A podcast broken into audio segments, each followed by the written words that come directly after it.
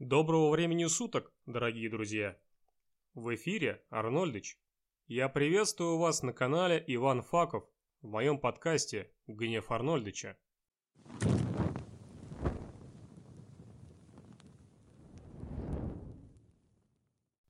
Сегодня я продолжу вам рассказывать о замечательных профессиях и явлениях, без которых трудно представить современную жизнь.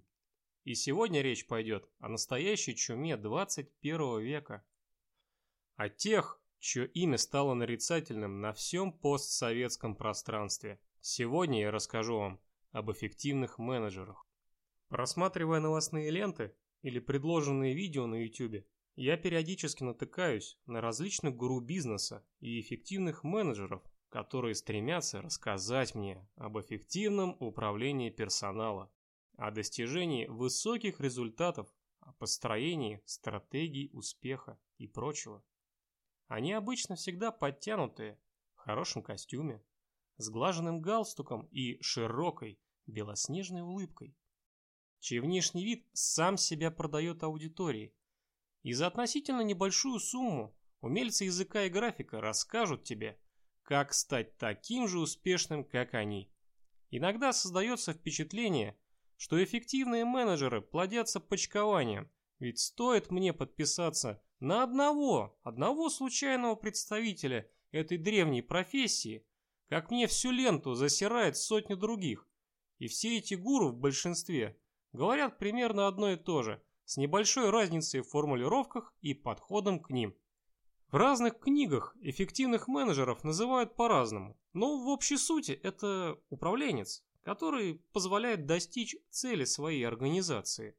Безусловно, есть эффективные менеджеры в хорошем смысле, те, что могут найти нестандартный выход из форс-мажора, построить здоровые отношения в коллективе, настроить вменяемый бизнес-процесс и способствовать достижению реальных результатов.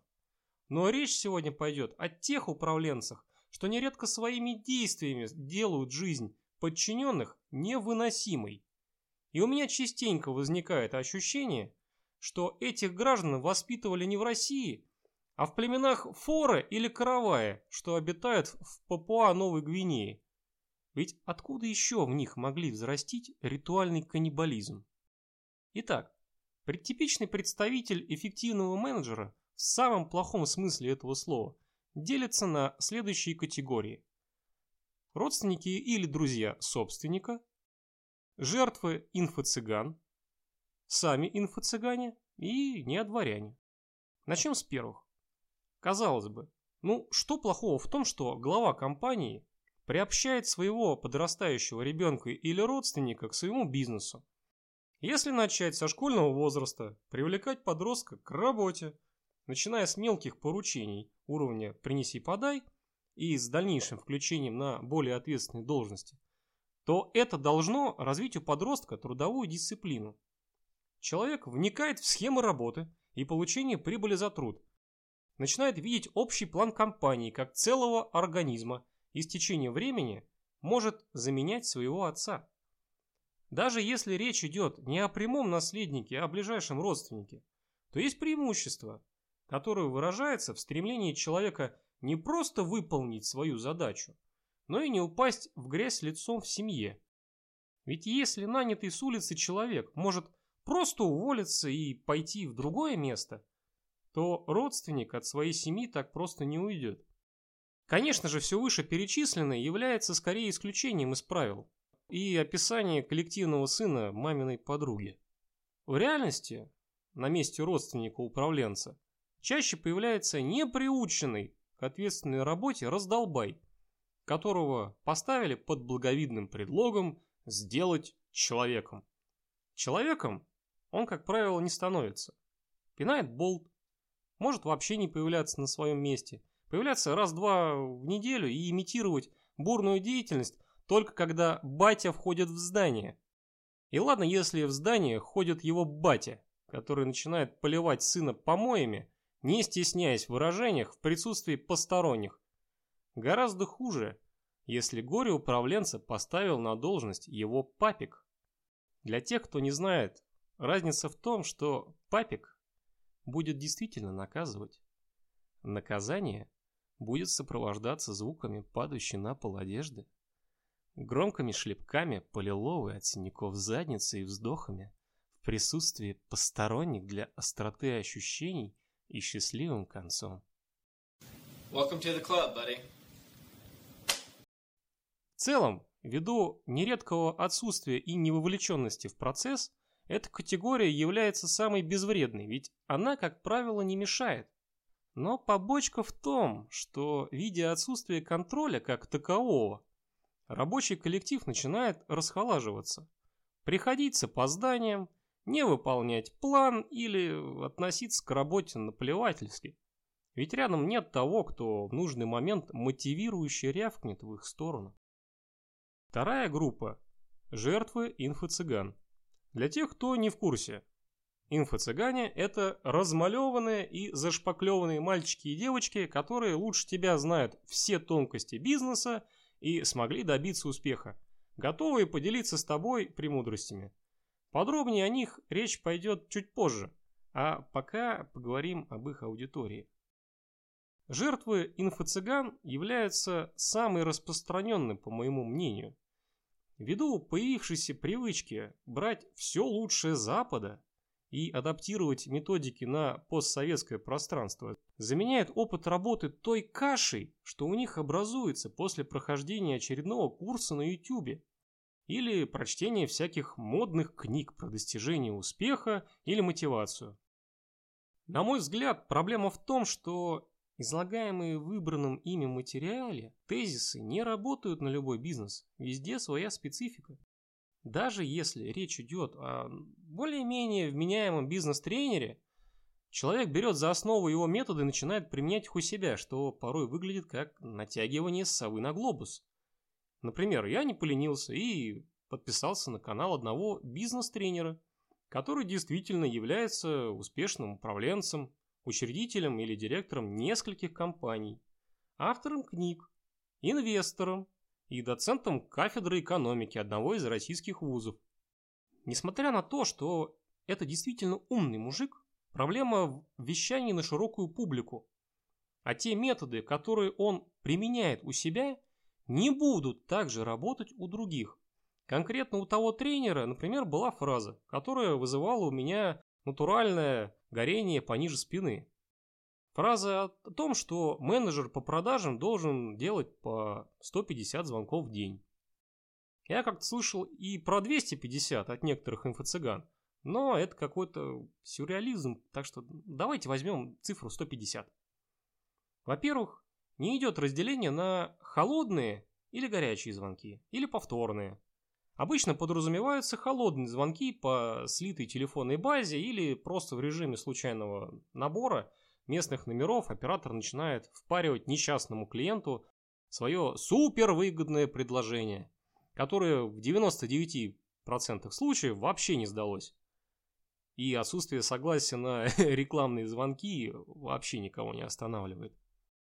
А во-вторых, давайте возьмем калькулятор и просто посчитаем время на каждый разговор в среднем. Если у менеджера 8-часовой рабочий день, то есть 480 минут без учета обеда, то на каждый звонок идет менее 3,5 минут. Хорошо, большая часть традиционно начинает обрывать связь после первых слов несчастного работника, тратя от силы секунд 20 на посылание в пешее эротическое путешествие.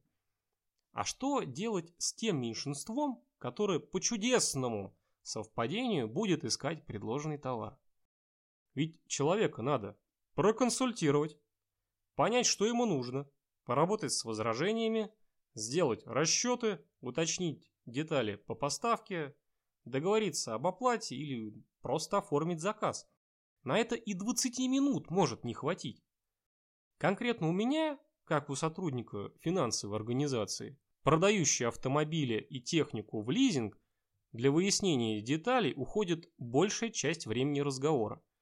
Потому что надо заранее приготовить, какой именно автомобиль нужен, какая комплектация, цвет, двигатель, дополнительное оборудование.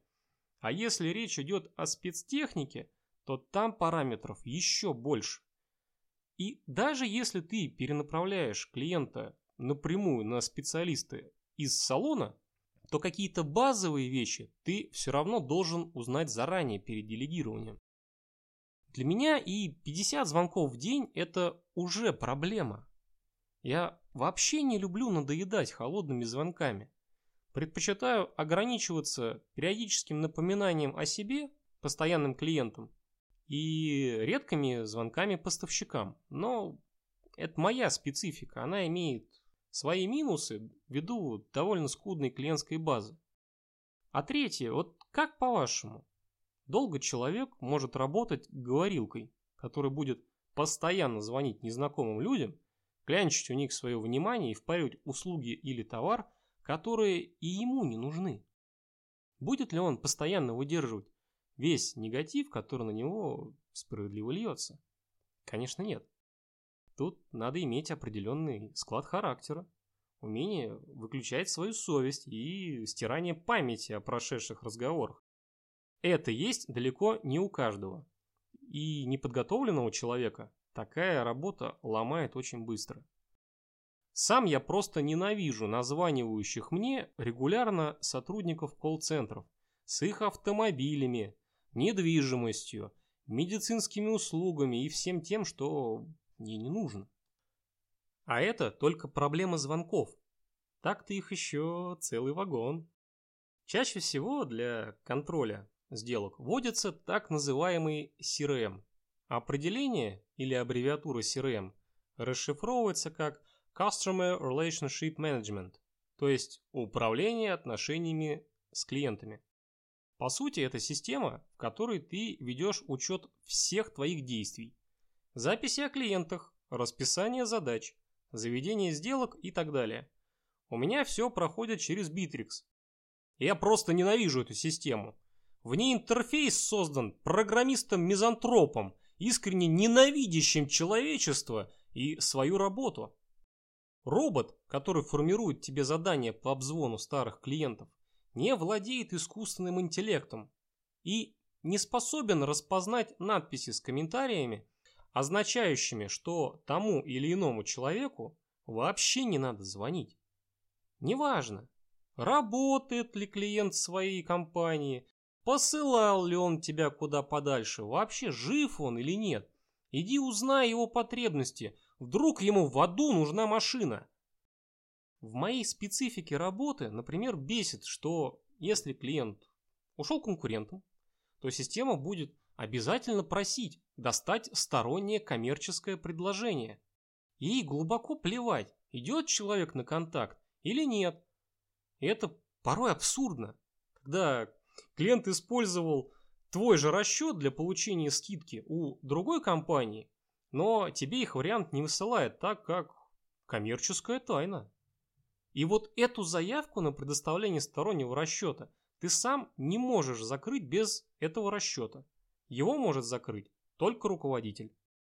Там много таких вот бесящих моментов, для каждого они свои. Управление персоналом, о, это отдельный ад, в котором каждый создает свой уголок. Все начинается с дисциплины посещения вовремя. Если человек опоздал, то его надо обязательно оштрафовать и наказать. Я не говорю, что опаздывать нормально. Я сам частенько прихожу позже положенного. Просто наказание ограничивается только фантазией начальника и уголовным кодексом.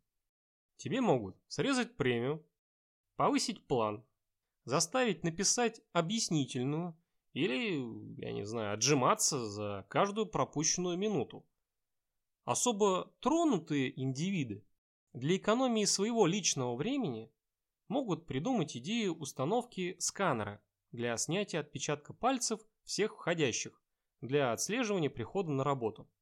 А если человек, например, пришел вовремя, но палец э, прислонить забыл, то он виноват сам.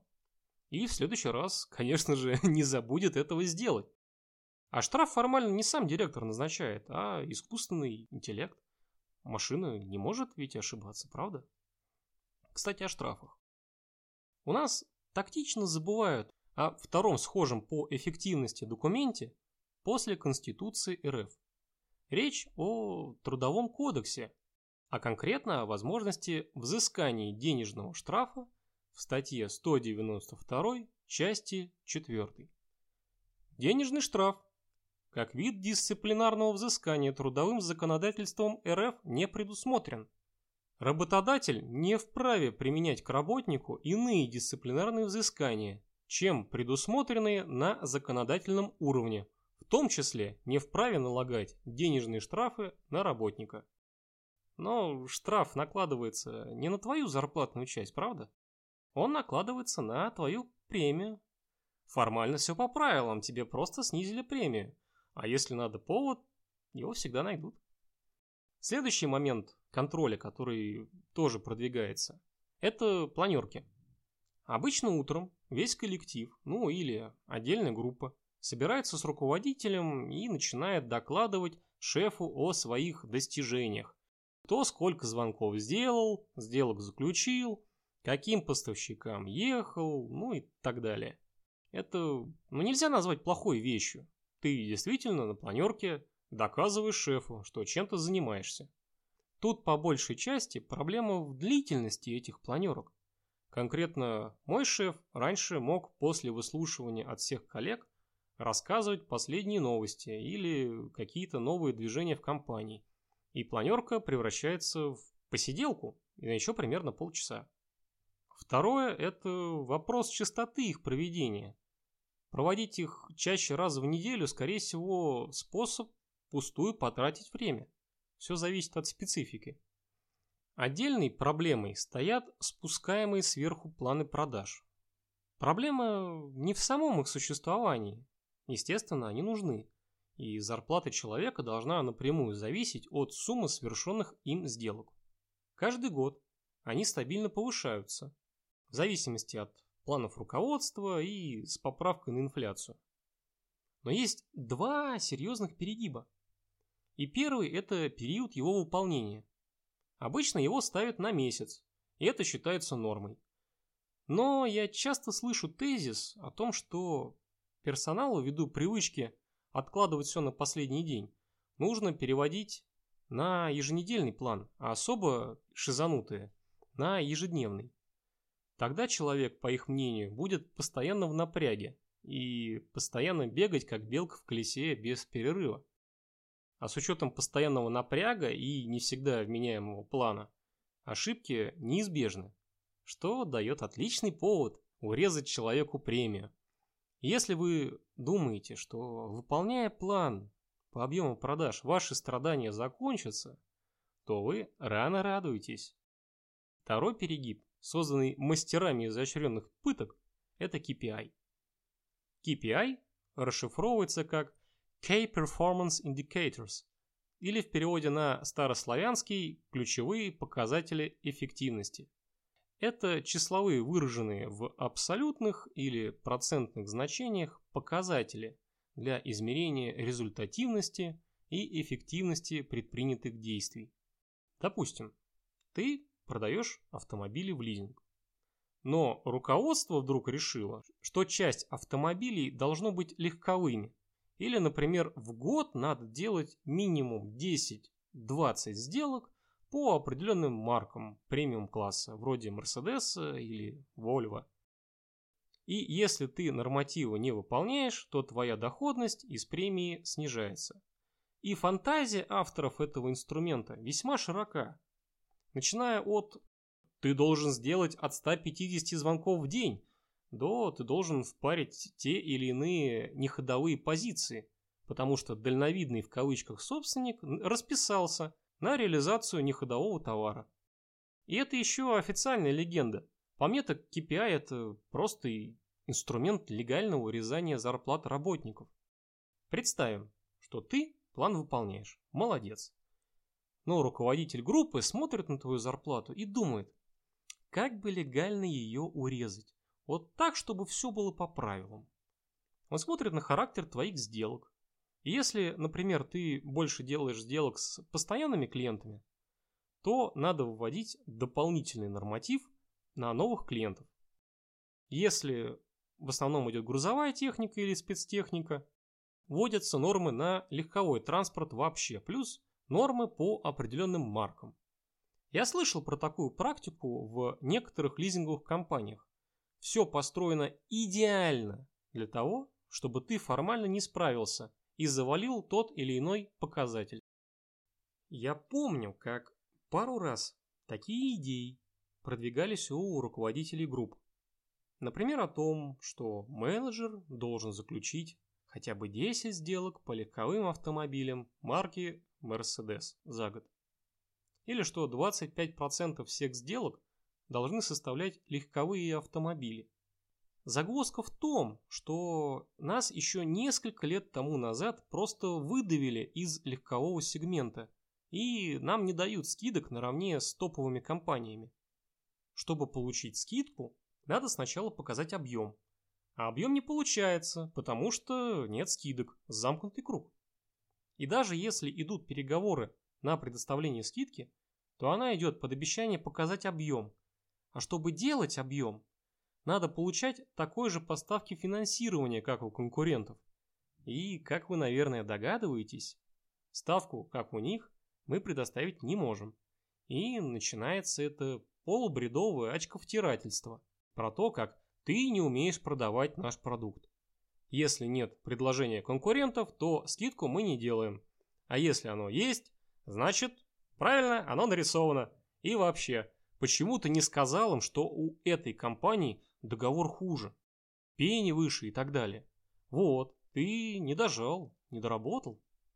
Хочется просто дать в морду.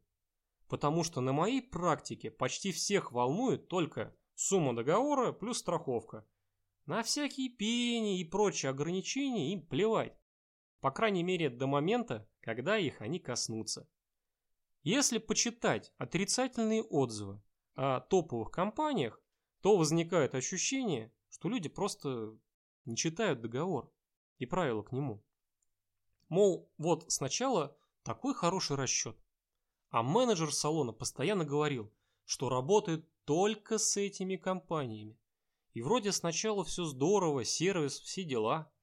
Но как только начинаются проблемы и просрочки, как выясняется, что у них или пени высокие до 0,5% в день от суммы платежа, или служба безопасности предлагает вернуть машину спустя две недели после просрочки платежа. Или личный кабинет работает через задницу. Или просят деньги за любое телодвижение, типа просьбы сделать справку о текущих договорах или дубликата документа по сделке. Или еще что.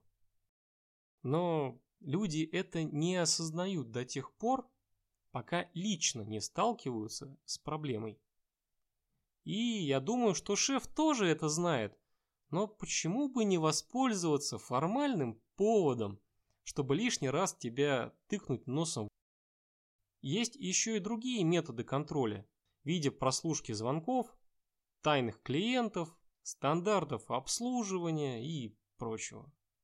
Я же затронул в основном наиболее волнующие меня моменты, а теперь переходим к третьей категории. Инфо-цыгане. Вот, на мой взгляд, это самая мерзотная группа. Они такие успешные, но непонятно, зачем им тогда нужны деньги за просмотр. Они вовсе не разводят людей на деньги, вовсе нет. Просто знание в нашем мире – ценный ресурс. А при капитализме благотворительностью никто не занимается. Тебе что, жалко потратить на ценнейшие сведения какие-нибудь жалкие 30 50 или 100 тысяч рублей за курс? Ты что, нищеброд? Если ты не можешь позволить себе такую пустяковую оплату и подписаться на все остальные курсы, значит ты недостоин стать избранным.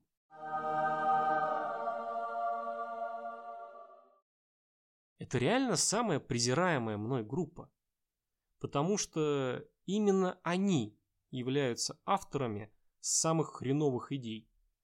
Целая индустрия инфо-цыган, по сути своей, продает спертый воздух, строя из себя хрен пойми чего. нередко, не владея бизнесом, продают людям говно в красивой обертке. Это, это они порождают армию своих поклонников и подражателей, отравляющих людям жизнь. От просмотра их контента у рядовых руководителей нестыкуемая с их реальностью каша в голове, смесь нереалистичных норм, взятых с потолка с англицизмами, CRM, KPI, Soft Skills, Assessment, Vending, Дистрибьютор, Имиджмейкинг, франчайзинг и прочие термины. Во что, всех покусала Ника Водвуд? Знаете, австрийские художники не всегда являются хорошим примером для подражания.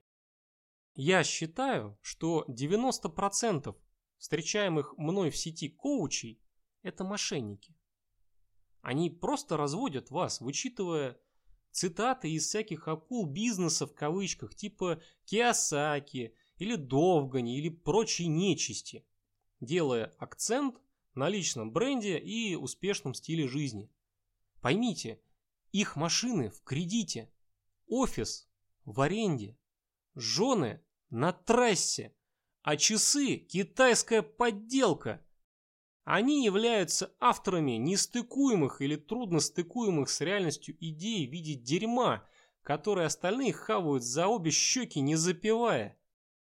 Они впаривают младшим управленцам все вышеперечисленные бредовые идеи, и не только их что, например, продавцы в магазинах должны работать стоя. Им не платят за сидение на рабочем месте, поэтому стул, как привилегия, предназначен только для директора. Ну, подумаешь, у человека будет развиваться варикоз, остеохондроз и другие заболевания.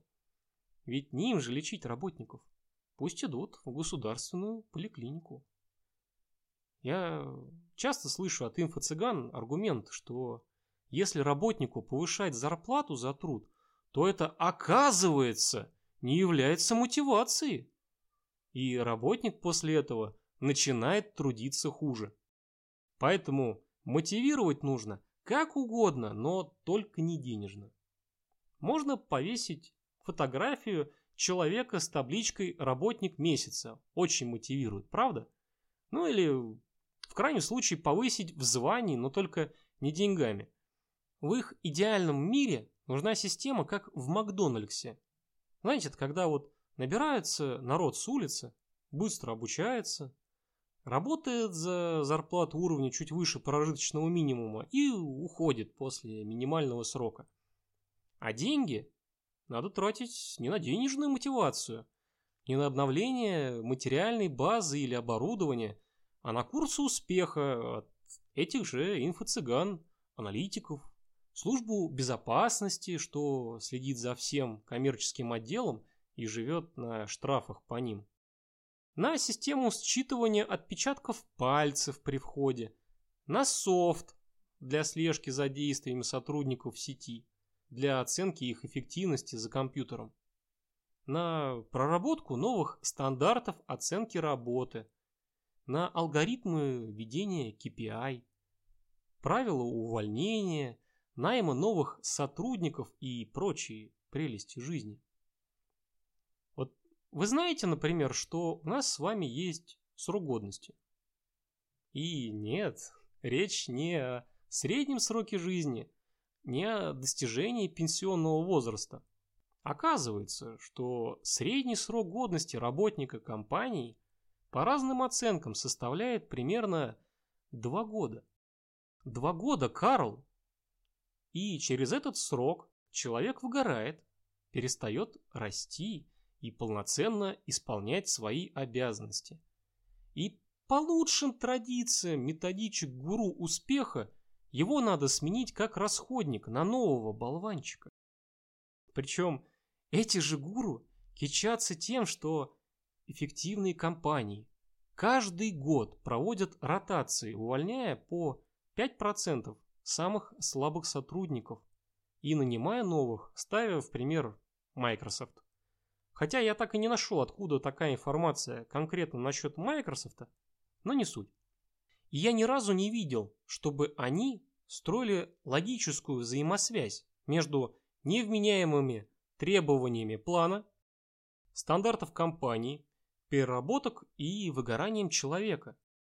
И ни одна продажная сука в дорогом костюме, видящая себя хозяином жизни, не задумывается, что будет с тем человеком, которого он два и более лет выжимал как лимон. Им просто плевать на вас. Вы расходный материал для самозванцев.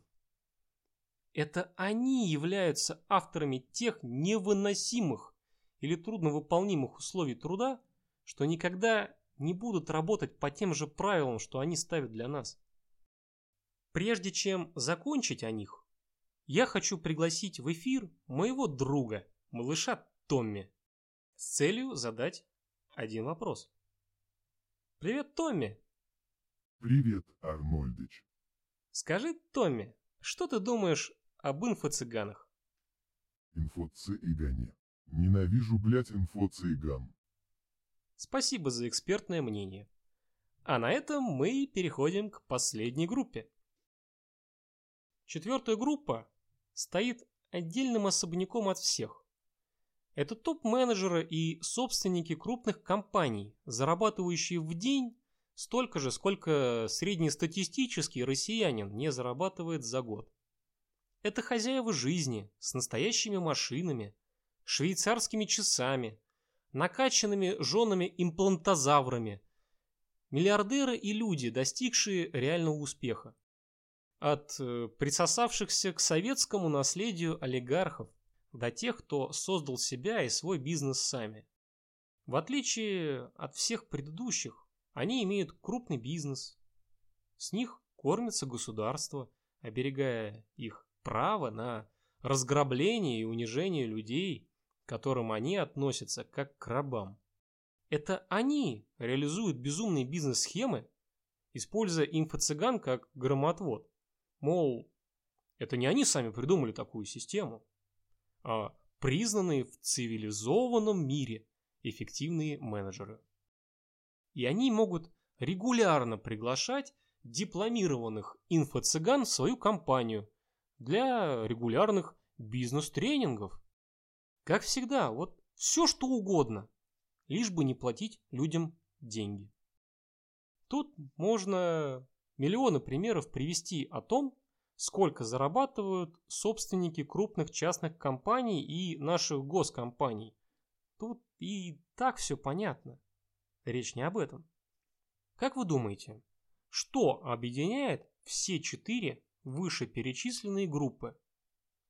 Все они, с мелких управленцев до топ-менеджеров, богатеют за счет чужого, неоплаченного труда, которое они легально украли. А для защиты своего права на грабеж они, как правящий класс, активно используют законы, нанимают телохранителей, держат продажные СМИ и привлекают полицию в крайнем случае. Ведь право понимается как возведенная в закон воля господствующего класса. На вопрос, что с ними всеми делать, у меня нет четкого ответа. Текущая система бизнеса при постоянной конкуренции требует эффективных управленцев, которые смогут при меняющихся условиях обеспечить прибыль компании при своем управлении. Я считаю, что их труд в кавычках явно переоценен, и что их зарплата должна на законодательном уровне не превышать среднюю зарплату по компании более чем в 5 раз в зависимости от размера. Хотите получать больше? Повышайте зарплаты всех, а не только себя. Инициативы по привязке зарплат руководства к средней зарплате персонала, естественно, будут заклеймены как опасное марксистское говно, а меня заклеймят экстремистом. Но рано или поздно рациональность восторжествует.